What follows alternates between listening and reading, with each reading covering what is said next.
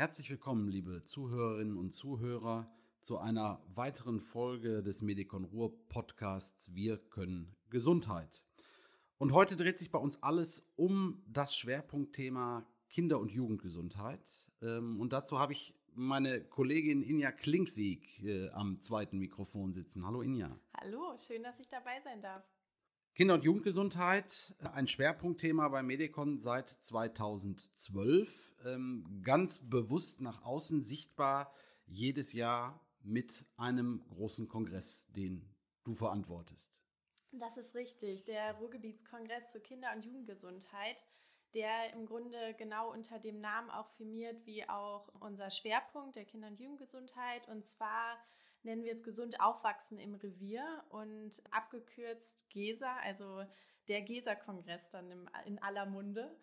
Und ähm, ja, vielleicht zur, ähm, erstmal zu der Thematik Kinder- und Jugendgesundheit generell jetzt im Rahmen von Medicon.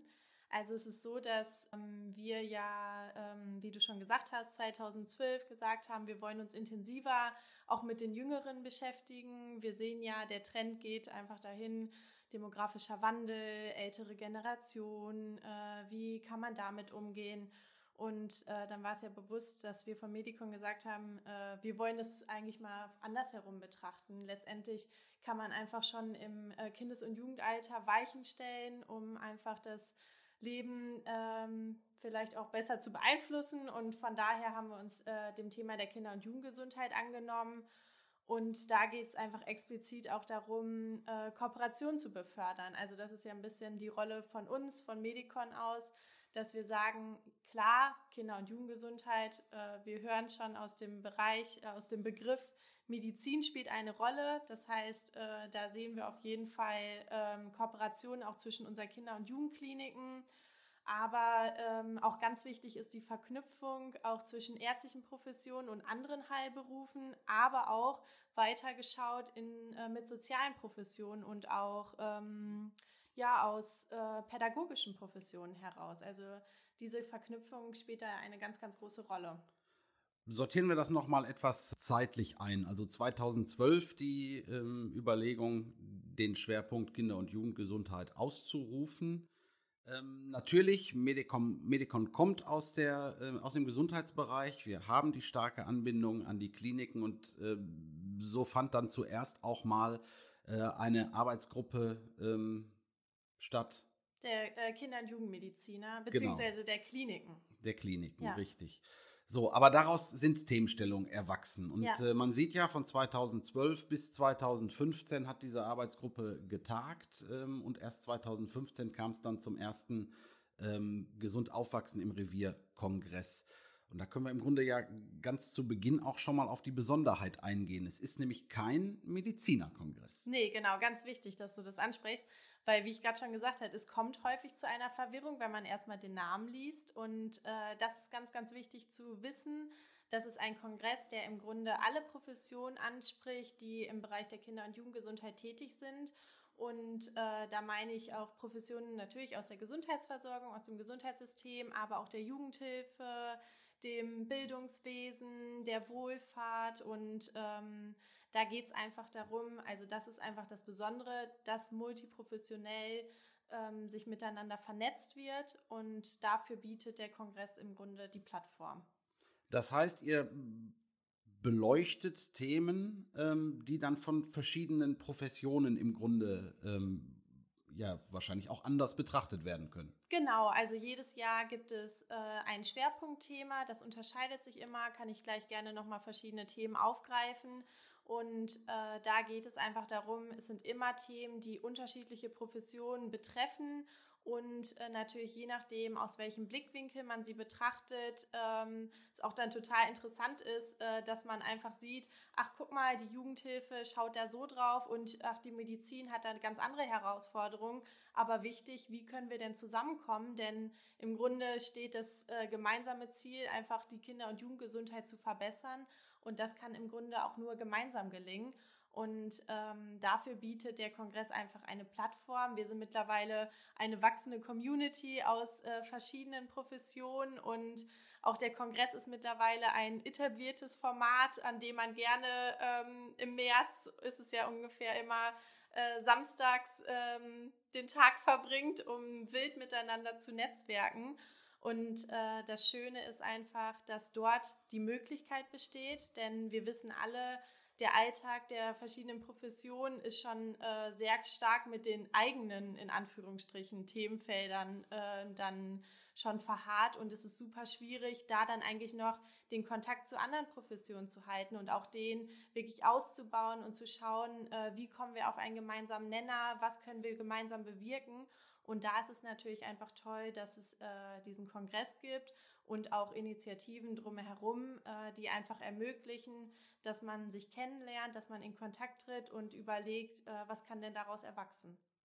Dann versuchen wir doch mal den Begriff Kinder- und Jugendgesundheit ein bisschen genauer zu definieren, weil ähm, es geht ja jetzt wahrscheinlich nicht ausschließlich nur um ähm, organische oder diagnosegetriebene äh, ähm, Erkenntnisse, sondern ähm, ja ein Stück weit äh, ums Große und Ganze, wie man gerade schon gehört hat. Aber was genau ist das Große ja, und Ganze? Also sehr, können wir auf jeden Fall gerne drüber sprechen. Im Grunde ist es deshalb auch ein Grund, wieso wir es auch immer pro Jahr ein unterschiedliches Thema aufgreifen. Wir schauen dann natürlich auch, was ist gerade in unserem Verbund aktuell, was beschäftigt auch unsere Community gerade, ähm, worum geht es gerade, was für Themen möchten wir besonders ansprechen. Und äh, da haben wir ganz unterschiedliche äh, Themen, die wir bisher auf unserem Kongress angesprochen haben. Zum Beispiel nehmen wir das Thema, was uns, glaube ich, von Tag 1 an auch ähm, im GESA-Kontext beschäftigt hat, sind die chronischen Erkrankungen. Also ähm, im, auch im Kindes- und Jugendalter spielen chronische Erkrankungen eine Rolle und äh, da sprechen wir darüber auch soziale Teilhabe, also wie es erm ermöglicht es den Kindern und Jugendlichen trotz einer chronischen Erkrankung auch am Leben äh, teilzuhaben und äh, die besonderen Herausforderungen anzunehmen und ähm, wie können verschiedene Professionen daran mitwirken, dass das gelingt. Und äh, da ist es dann halt auch äh, so, dass wir ganz explizit auch das Thema Transition zum Beispiel angesprochen haben. Das bedeutet einfach der Übergang von der Kinder- und Jugendgesundheit ähm, in die Erwachsenenmedizin hinein. Und da spielt aber dann auch nicht nur die medizinische Profession eine Rolle, sondern das Kind kann man sich so vorstellen oder der Jugendliche, Heranwachsende ist äh, in einem Netzwerk und äh, benötigt einfach die Unterstützung von verschiedenen Stellen. Und da muss man es im Grunde so gut wie möglich gestalten, dass der, das Kind, was ewig lange bei dem gleichen Kinderarzt vielleicht war, und großes Vertrauen aufgebaut hat, weil gerade mit einer chronischen Erkrankung ist man ja auch einfach sehr häufig dort, dann auf einmal in die Erwachsenenmedizin übergeht, wo vielleicht Strukturen und Prozesse anders verlaufen. Und ähm, das ist so ein bisschen das Thema Transition und das muss wirklich gut aufgearbeitet werden. Und da sind auch einfach verschiedene Professionen wieder an der Rolle äh, beziehungsweise müssen zusammenarbeiten. Das klingt im Großen und Ganzen völlig logisch, ähm, mhm. ähm, sodass man sich die Frage stellt, so logisch wie es sich anhört, ist es aber anscheinend überhaupt gar nicht. Also dieses äh, Thema ist eins, wo man schon sagt, da muss man nochmal genauer hingucken. Ja, auf jeden Fall. Also in der Erwachsenenmedizin sind dann vielleicht einfach andere Fragestellungen ein Thema, beziehungsweise da ist es dann äh, nicht mehr so typisch, dass man so eine explizit enge Betreuung hat, wie das vielleicht noch mhm. im Erwachsenen- und äh, im Kindes- und Jugendalter der Fall war. Und äh, das ist jetzt beim äh, Thema Transition zumindest so. Vielleicht auch einfach mal, um nochmal ein besseres Verständnis reinzubringen chronische Erkrankungen äh, bei Kindern ähm, können natürlich ganz, also vielleicht ein paar Störungsbilder mal zu nennen, zum Beispiel Asthma, dann Diabetes, Epilepsie, aber auch sowas wie Neurodermitis äh, sind chronische Erkrankungen. Okay, und das muss natürlich dann an den später weiter behandelnden Erwachsenenarzt, ja. sagen wir es mal so, äh, das muss ordentlich vermittelt werden, damit da Genau, und da muss dann einfach ein Austausch ähm, zwischen mhm. Kinder- und Jugendprofession, äh, also Kinder- und Jugendmediziner und auch Erwachsene-Mediziner stattfinden. Aber auch im äh, Bereich chronische Erkrankungen ähm, hatten wir jetzt auch äh, verstärkt mit unserem äh, Partner Rea Kind jetzt nochmal geschaut, ähm, wie kann man das dann jetzt vielleicht auch umsetzen, Normalerweise auf unseren Kongressen ist es ja auch so, dass wir besonders die Akteure ansprechen. Also äh, wir bewegen uns ja auf der Ebene, dass wir die verschiedenen äh, Experten aus den Bereichen ansprechen. Und jetzt äh, mit unserem Partner Rea Kind haben wir auch überlegt, vielleicht in einem nächsten gemeinsamen äh, Kongress ähm, auch die Kinder und Jugendlichen stärker einzubeziehen anhand einer Kinderuni dass man auch wirklich mal die Experten für sich sprechen lässt und äh, da dann aber auch Kinder und Jugendliche ohne chronische Erkrankungen abzuholen, um einfach äh, die Thematik in dem Umfeld besser zu verdeutlichen. Also im Großen und Ganzen ein großes Netzwerkvorhaben ja. zwischen den Professionen, zwischen anderen Akteuren ähm, und ähnliches. Ähm, was ist daraus erwachsen? Jetzt äh, gehen wir im März auf den ähm, sechsten Ruhrgebietskongress zur Kinder- und Jugendgesundheit. Das heißt, was passiert so zwischenzeitlich in dieser Community? Gibt es da Projektvorhaben oder haben sich da Themenstellungen entwickelt, die es besonders zu erwähnen gilt? Auf dem GESA-Kongress 2017, nachdem ein Vortrag zum medizinischen Kinderschutz gehalten wurde, kam die Techniker Krankenkasse auf uns zu und hat uns angesprochen, hat gesagt, Mensch, Medikon, ähm, würdet ihr euch das zutrauen, ein Konzept auf die Beine zu stellen, dass es eine einheitliche Vorgehensweise im medizinischen Kinderschutz gibt? Und da haben wir uns erstmal gedacht, okay, das ist eine große Hausnummer, aber ähm, ja, warum sollen wir das nicht probieren und sind auf unsere Partner zugegangen und haben mit den Kliniken gesprochen und haben gesagt, wie sieht es denn bei euch im Kinderschutz aus? Wie, wie ist die Vorgehensweise und haben einfach festgestellt, tatsächlich gibt es einfach bisher noch keine einheitlichen Strukturen. Es fehlt einfach auch an Finanzierungsstrukturen. Das heißt, Kinderschutz basiert teilweise in der Medizin noch sehr auf persönlichem Engagement. Und äh, da haben wir gesagt, das kann nicht sein, weil die Medizin einfach eine unglaublich große Rolle auch im Kinderschutz einnehmen kann sei es im Bereich Diagnostik, also Erkennung auch von Kindeswohlgefährdung und auch die rechtssichere, äh, rechtssichere Dokumentation und äh, auch der Austausch und die Weiterleitung dann an die Jugendhilfe, die natürlich auch total der wichtige Player im Kinderschutz sind.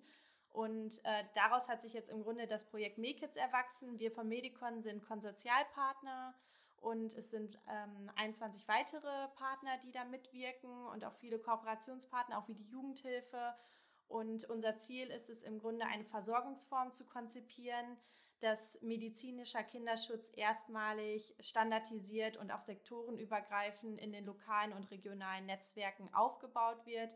Und dass es im Grunde von dem Projekt, so wie es jetzt die nächsten drei Jahre ist, jetzt nur noch zwei Jahre, wir sind schon ein Jahr dabei, dass es dann auch in die Regelversorgung übergeht. Das heißt, es ist keine Pro äh, Projektstruktur mehr, sondern es ist wirklich etabliert und man kann darauf zurückgreifen.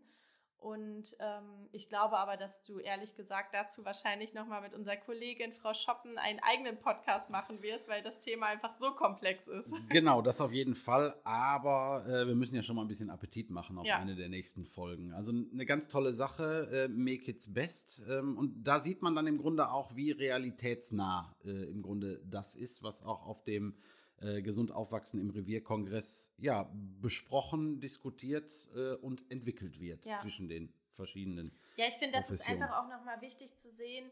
Ähm, klar, das ist jetzt ein Kongress, der einmal im Jahr stattfindet und wir sprechen über wichtige Themen.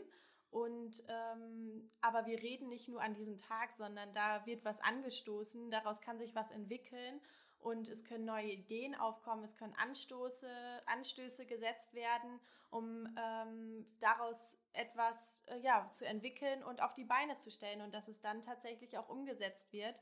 Und das Tolle ist ja auch, dass wir auch äh, nicht nur die Professionen aus den verschiedenen äh, Bereichen, die mit Kinder- und Jugendgesundheit zu tun haben, auf dem Kongress haben, sondern uns ist ja auch immer wichtig, dass wir auch ähm, eine gewisse Verknüpfung zu der Politik haben. Wir möchten natürlich politische Impulse, da, Impulse damit setzen. Und äh, so ist es ja auch immer, dass ähm, zum Beispiel Gesundheitsminister Laumann war ja auch schon auf unseren Kongressen damals äh, ehemalige Ministerpräsidentin Hannelore Kraft oder auch aus dem Familienministerium ähm, Andreas Bote, der Staatssekretär. Und dadurch, dass wir äh, die Person natürlich mit in die Diskussionsrunden einbinden und generell in den Kongress einbinden, wollen wir natürlich auch ähm, bewirken, dass die Themen auch in die äh, Politik nochmal stärker reinfließen und da dann auch wirklich ähm, Veränderungen bewirken können. Mit so vielen Akteuren äh, bestimmt möglich, denn da haben wir noch gar kein Wort drüber gesprochen. Wir reden nicht von einer kleinen Community, sondern äh, in der Regel ist es so, dass der äh, gesund aufwachsen im Revierkongress nie unter 200 Teilnehmern stattgefunden hat. Nee, das hat. stimmt. Also ähm, schön ist zu sehen, erstmal wächst es äh, jedes Jahr, wächst die Community jedes Jahr. Und äh, ich kann mich daran erinnern, letztes Jahr, wir mussten ja den Kongress leider aufgrund der aktuellen Situation der Corona-Pandemie dann doch kurzfristig absagen. Aber da sind wir das erste Mal in die Situation gekommen, dass wir wirklich sagen mussten, Stopp, Anmeldeschluss, wir können keinen mehr aufnehmen, äh, weil man natürlich auch so Sachen wie Brandschutz und ähm, ja, solche Regeln bewahren muss in den Räumlichkeiten. Äh, von daher waren wir da wirklich an dem Punkt, da mussten wir sagen, es geht nicht mehr, ihr könnt leider nicht mehr kommen, aber wir freuen uns natürlich total, dass es einfach die Community wächst und das Interesse da ist, sich miteinander auszutauschen. Jetzt ist natürlich weiterhin Pandemie und ähm, ja, du hattest es gerade schon gesagt, im letzten Jahr der, äh, die sehr kurzfristige Absage des äh, GESA-Kongresses, ähm, aber äh, das war geboten. Ähm, nur jetzt im März äh, ist es so, dass wir äh, gesagt haben, das soll stattfinden, ähm, aber natürlich auch nicht in Präsent, äh, sondern wie wird es laufen? Genau, wir werden es äh, dieses Mal in Form eines hybriden Livestreams machen. Also letztes Jahr hatten wir tatsächlich noch die Einstellung, dass wir gesagt haben, den GESA-Kongress kann man auf jeden Fall nicht online stattfinden lassen. Denn äh, was macht den Kongress aus? Die Vernetzung der verschiedenen Professionen. Und ähm, jetzt haben wir aber gesagt, äh, naja, wir müssen mit der Situation umgehen, äh, wir müssen daran wachsen und ähm, ein Lebenszeichen Wort. abgeben, natürlich. Denn ein das, äh, Lebenszeichen äh, abgeben. Das Thema, was ja dieses Jahr auf der Agenda steht, ist ja, kann ja aktueller gar nicht sein. Also wenn man sich überlegt, dass wir uns eigentlich im letzten Jahr damit schon beschäftigen äh, wollten, ähm, ist es so, dass das jetzt nochmal in einem ganz anderen Licht dasteht, weil man ein Jahr Pandemie hinter sich hat. Ähm, um was genau geht es? Es geht um äh, sozial bedingte Entwicklungsdefizite im Kindes- und Jugendalter. Und äh, da ist es so, dass, äh, ich würde das einmal kurz erklären, also wir sprechen hier von neuen Mobilitäten. Also neue Mobilitäten, darunter versteht man, dass im Grunde sich das Krankheitsbild von Kindern und Jugendlichen über, den Jahren, über die Jahre auch ein bisschen verschoben hat. Also früher hat man vielleicht eher über akute Krankheiten gesprochen, mittlerweile sind es eher chronische Erkrankungen, früher waren es eher äh, somatische Erkrankungen, also körperliche Erkrankungen und mittlerweile sind ähm, verhäuft äh, psychische Störungen auch vorzufinden im Kindes- und Jugendalter. Und äh, bei den Krankheitsbildern, von denen ich gerade gesprochen habe, äh, das sind Störungen zum Beispiel der sprachlichen, motorischen und kognitiven Entwicklung. Aber im Grunde sind nicht die Krankheitsbilder neu. Also bei den neuen Mobilitäten geht es nicht darum, dass es neue Krankheitsbilder sind, sondern im Grunde ist es einfach das Neue daran, dass die Störungsbilder einfach ihre Häufung und dass diese Häufung ähm, in Abhängigkeit zu dem äh, sozialen Umfeld steht der Kinder und Jugendlichen. Also es bedeutet, dass im Grunde alle Kinder und Jugendlichen können diese Störung bekommen. So ist es nicht. Aber man sieht, und das zeigen auch verschiedene Studien, zum Beispiel auch die KIK-Studie, dass einfach ähm, Kinder und Jugendliche, die aus sozial schwächeren Verhältnissen kommen, besonders häufig an diesen Störungen äh, leiden und dass die da besonders häufig auftreten. Und deshalb äh, sprechen wir hier von sozial bedingten Entwicklungsstörungen bzw. Defiziten. Also dass einfach die Lebenswelt der Kinder Einfluss auf ihre Entwicklung nimmt. Und dabei äh, spielen einfach so Sachen und deshalb halt, wie du gerade schon gesagt hast, die Thematik ist im Grunde noch mal wichtiger jetzt zu der aktuellen Situation geworden. Denn Armut und Bildungsferne nimmt sich zum Beispiel hemmend Einfluss auf die Entwicklung der Kinder und Jugendlichen, aber auch sowas wie Reizarmut. Und ähm, ja, wir sehen, Kitas und Schulen sind geschlossen. Reizarmut ist natürlich jetzt noch mal ein viel stärkerer Begriff aber auch ähm, Kitas und Schulen als Kont Kontrollinstanz sind geschlossen. Also sie haben jetzt keinen Blick mehr darauf zu sehen, wie geht es eigentlich den Kindern und Jugendlichen gerade? Können wir vielleicht ähm, unterstützend tätig werden als Instanz der Kita oder der Schule?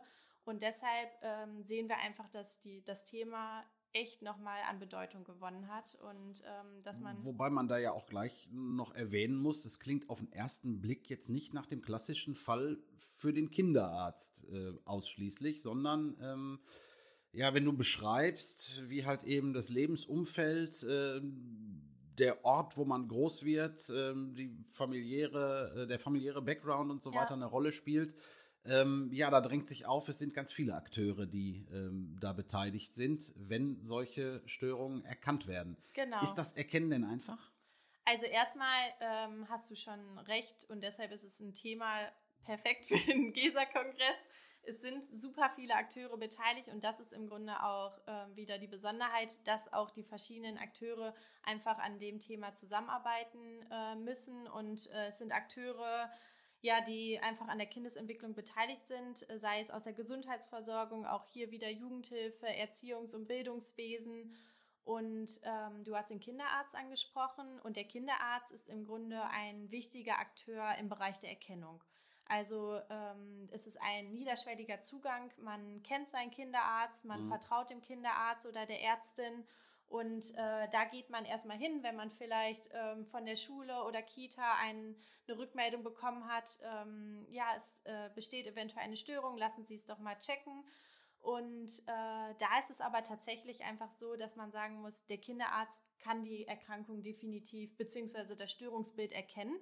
Dafür ist er der Richtige aber er kann das Problem, die Ursache ja nicht lösen. Wenn wir sagen, es handelt sich um eine sozial bedingte Entwicklungsstörung, dann geht es ja um das Lebensumfeld und da spielen dann einfach verschiedene Akteure eine große Rolle, dass man sagt, äh, es gibt super viele Hilfe- und Unterstützungsangebote in unserer Kommune und da muss man einfach wissen, als Kinder- und Jugendarzt, an wen kann ich denn das Kind weiterleiten? Und dieses Netzwerk muss sich aber auch erst noch intensivieren oder ist das schon vorhanden?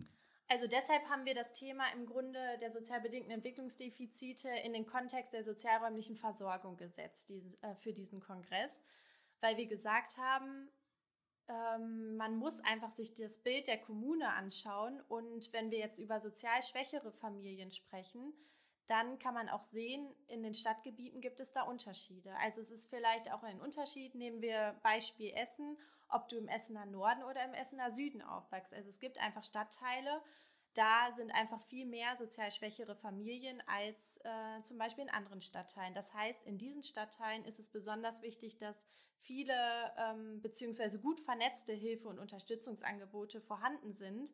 Und ähm, was wir auf dem Kongress auch besprechen, ist, dass es schon sehr viele Unterstützungsangebote gibt, aber man teilweise sieht, dass die Familien, bei denen, also die besonders betroffen sind, eigentlich die Angebote nicht richtig erreichen, beziehungsweise ähm, dort, die kommen vielleicht gar nicht erst dort an und nehmen die Angebote gar nicht wahr. Das heißt, da müssen wir uns die Frage stellen, wieso nehmen sie die nicht wahr und was kann man äh, im Grunde bewirken, dass sie diese Angebote wahrnehmen. Und da sprechen wir zum Beispiel auch über Komm- und Geh-Strukturen, also aufsuchende Strukturen, wäre es eventuell besser, wenn man mehr aufsuchende äh, Strukturen äh, schafft. Also das bedeutet, dass es einfach Strukturen gibt, wo die ähm, Kinder und Jugendlichen nicht zu denjenigen hingehen müssen, sondern dass es einfach Personen gibt, die zu den Kindern und Jugendlichen und ihren Familien gehen und sie an die Hand nehmen und äh, durch das wilde äh, System führen und äh, an den entsprechenden Stellen äh, weiterleiten. Also äh, mhm. das ist da einfach wichtig, dass man wirklich schaut, ja, wir haben viele Unterstützungs- und Hilfesysteme, aber ähm, greifen die auch wirklich und wie kann man das ermöglichen, dass sie gut ineinander greifen und dann auch wirklich den Effekt erzielen, dass die richtigen und was heißt die richtigen, aber halt die, die es am meisten benötigen, auch wirklich von den Angeboten profitieren können. Wahrscheinlich sind die Angebote ja von Kommune zu Kommune auch nochmal anders. Also ähm, das Ruhrgebiet, das wir gerne als Ganzes sehen, äh, besteht aber am Ende aus verschiedenen Städten. Ähm, und die haben natürlich jeweils äh, äh ihre eigene Struktur. Na klar. Soll es da das Ziel sein, dass es auch mehr ähm, Kooperation untereinander gibt? Also dass man sich vielleicht das eine oder andere abgucken kann, darf und soll? Also im Grunde muss es äh, natürlich dann äh, letztendlich Ziel sein, dass in den, einzelnen äh, in den einzelnen Städten und Kommunen die Strukturen jeweils gut ausgebaut werden kann, weil man schlecht zu einer Familie jetzt sagen kann, ach gehen Sie doch einfach mal, fahren Sie doch nach Oberhausen, da ist doch eine, äh, ein gutes Hilfsangebot. Aber wofür der Kongress dann auch wieder gut ist, dass man äh, ja ähm, mit den Akteuren aus den unterschiedlichen Kommunen in Kontakt kommt und man hören kann, ach, hier ist ein Best-Practice-Beispiel, ach super, so ziehen Sie das auf und äh, wie pflegen Sie denn Ihre Netzwerkarbeit und was können wir denn eventuell davon lernen? Und äh, das ist natürlich wieder der große Vorteil des Kongresses, dass man nicht nur sich in seiner Kommune bewegt, sondern auch einfach mal über den Tellerrand schaut und ähm, schaut, ja, was machen denn die anderen und wie können wir denn für uns davon lernen? Wen habt ihr denn zu Gast dieses Jahr äh, auf dem Kongress? Ja, wir haben auf jeden Fall wieder, ähm, ich meine, ein sehr gutes Programm. und äh, wirklich tolle Referenten, Experten in ihren Bereichen. Erstmal freuen wir uns, dass äh, wir jetzt auch die Zusage vom Familienministerium bekommen haben. Ähm, der Minister Stammt selbst wird ein Grußwort uns äh, per Video schicken. Und äh, dann ist es so, dass wir ähm, Herrn Fegeler, den hatten wir auch schon letztes Jahr angesprochen, der ist ähm, niedergelassener Kinder- und Jugendarzt aus Berlin und er wird im Grunde in das große Thema der sozial bedingten Entwicklungsdefizite einführen und ähm, da einfach zeigen, was kann die Medizin leisten, aber wo sind auch einfach die Grenzen des Mediziners.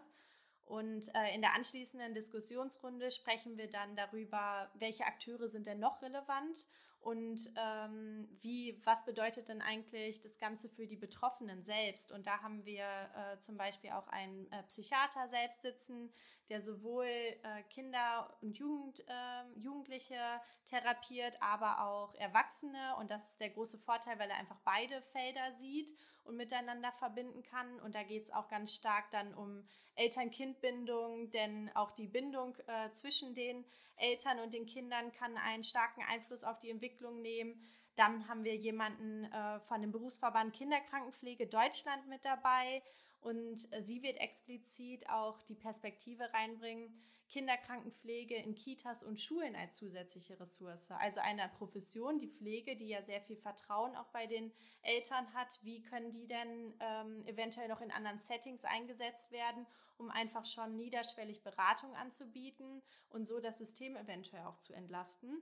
Dann ist auch jemand vom äh, Familien, äh, vom Jugendamt dabei und äh, was uns auch sehr freut vom äh, Schulministerium NRW um einfach auch da nochmal die Notwendigkeit des Settings Schule aufzugreifen und äh, zu sagen, Schule ist ein Setting, an dem sind die Kinder und Jugendlichen sehr viel Zeit in ihrem Leben, in ihrer Kindheit und in ihrer Jugend. Und von daher ist es wichtig, dass das Personal, die Lehrer dort einfach gut geschult sind und auch die Sozialbedingtheit der Entwicklungsdefizite erkennen können und dementsprechend weiterleiten können. Das klingt nach dem ganz großen Aufschlag. Das kann ganz schön spannend werden. Das ähm, kann ganz schön spannend werden. Und das war nur die erste Hälfte des Kongresses. Weitere Informationen darüber finden Sie, liebe Zuhörerinnen und Zuhörer, natürlich auf der passenden Internetseite, denn die ganze Initiative Gesund Aufwachsen ist natürlich im Netz präsent. Und zwar unter der Adresse gesund-aufwachsen.ruhr. Schöner kann man es nicht sagen. So, der Kongress findet statt am Samstag, den 13. März. Du sagtest es schon als äh, hybrider Livestream ähm, zu erreichen auf der äh, Gesund Aufwachsen Internetseite. Genau. Ähm, anmelden kann man sich ebenfalls. Man kann sich weiterhin Kongress. anmelden. Äh, die Anmeldung ist auch kostenlos. Und ähm, was ich vorhin auch noch sagen wollte, also das Tolle jetzt an diesem Format, wir waren zwar erstmal skeptisch, weil wir gesagt haben, der Austausch kann vielleicht in Präsenz nicht stattfinden, aber dafür kann einfach nochmal eine viel größere Reichweite ähm, erreicht werden. Denn äh, letztendlich, klar, wir sind der Ruhrgebietskongress und äh, normalerweise sind verstärkt Professionen aus dem Ruhrgebiet anwesend. Aber das Tolle jetzt ist einfach, dass wir bundesweit Personen ansprechen können und äh, die Thematik somit auch einfach nochmal an viel mehr Stellen erreicht werden kann. Und äh, das freut uns natürlich sehr, dass dieses äh, Format das jetzt ermöglicht. Und von daher äh, fühlen Sie sich alle frei, äh, sich anzumelden. Und äh, wir freuen uns auf jeden Fall da auf einen Austausch. Und man muss sagen, eine Interaktivität ist trotzdem geboten, denn wir werden eine Handynummer zur Verfügung stellen und darüber äh, können Fragen uns geschickt werden. Und äh, ich werde zum Beispiel die Stimme des Publikums äh, bei dem Kongress sein und dann die Fragen aus dem Auditorium aufnehmen. Und äh, das ist uns einfach ein großes Anliegen, dass nicht nur wir äh, mit den Referenten diskutieren, sondern einfach, dass auch der Input weiterhin äh, aus der Community kommt und äh, es da einfach zu einer interaktiven Diskussion kommen wird. Also mitmachen gewünscht und Übungen mit interaktiven Formaten haben wir ja im letzten Jahr alle sammeln können. Das stimmt. Das heißt, herzliche Einladung zum Gesund Aufwachsen im Revier Kongress am 13. März. Tja, Inja, wie geht's weiter mit GESA? Also, ähm, wir haben jetzt viel über den Kongress gesprochen, aber die Initiative ähm, Gesund Aufwachsen im Revier, die geht weiter. Also auch da kann man immer aktuelle Informationen auf der ähm, Homepage nachlesen. Ähm, Gibt es denn jetzt schon ja, Überlegungen äh, oder brennende Themen, die ähm, irgendwie auf die Agenda gehören, wenn es um die Weiterentwicklung des, der Community oder äh, der Initiative geht? Also erstmal, wie geht's weiter? Ähm, da will ich sagen, es geht auf jeden Fall weiter. Äh, wir werden das Ganze weiterführen und äh, hoffentlich auch nächstes Jahr wieder in Präsenzform, denn an dem Austausch liegt uns einfach besonders viel. Aber da könnte man halt auch überlegen, macht man vielleicht ähm, trotzdem, behält man auch dieses Online-Format dabei, dass man sagt, vielleicht wird es eine Präsenzform mit zusätzlichem Online-Angebot, dass man sagt, wir wollen einfach nicht nur das Ruhrgebiet äh, weiterhin bespielen, sondern wir wollen gerne auch präsenter sein und wollen die Themen in, äh, bundesweit vertreten. Das wäre dann vielleicht eine Überlegung, ähm, die wir nochmal schauen müssen, wie lässt sich das umsetzen und äh, Themen, die jetzt für die nächste Zeit äh, auf der Agenda stehen. Also grundsätzlich beschäftigen wir uns einfach gerade explizit mit dem Bereich der sozialräumlichen Versorgung äh, für die Kinder- und Jugendgesundheit, inwieweit sich da äh, das auf die Verbesserung der Kinder- und Jugendgesundheit auswirkt. Das wird ja jetzt schon gerade im zweiten Slot des Kongresses angesprochen und da wird es mit Sicherheit äh, in der Initiative weitergehen. Aber ich hatte schon zu Beginn angesprochen, nächstes Jahr ähm, sieht so aus, dass wir da mit unserem Partner Rea Kind äh, zusammen den Kongress bespielen. Und da steht natürlich dann ähm, Thema Kinder und Jugendliche mit Behinderung und Kinderrehabilitation im Fokus. Und äh, das werden nächste Themen sein. Aber wie gesagt, wir sind auch immer offen und freuen uns da auch über den Input, den wir durch die Professionen und Experten aus der Community erhalten. Also wenn äh, Sie jetzt auch sagen, oh, das ist ein Thema, was ja noch nie bespielt wurde, was wir uns kaum vorstellen können, dass wir irgendwas bisher komplett außer Acht gelassen haben. Aber letztendlich freuen wir uns da auch immer auf Ihren Input. Also fühlen Sie sich da auf jeden Fall auch frei, uns anzusprechen und mit uns in Kontakt zu treten. Und da greifen wir auch gerne immer die Themen aus der Community heraus aus. Weil darum geht es ja, dass im Grunde die Professionen selbst angesprochen sind und da die Notwendigkeiten besprochen werden. Also, die Themen werden nicht ausgehen. Kinder- und Jugendgesundheit im Ruhrgebiet, äh, ein großer Schwerpunkt im Medikon Ruhr-Verbund. Wichtig für die Region ja. und am Ende natürlich auch wichtig für die Kinder und Jugendlichen, Absolut. die hier leben und hoffentlich gesund aufwachsen. Inja, ganz lieben Dank ja, für den dir. Einblick äh, in die Initiative. Ihnen herzlichen Dank fürs Zuhören und bis demnächst. Tschüss.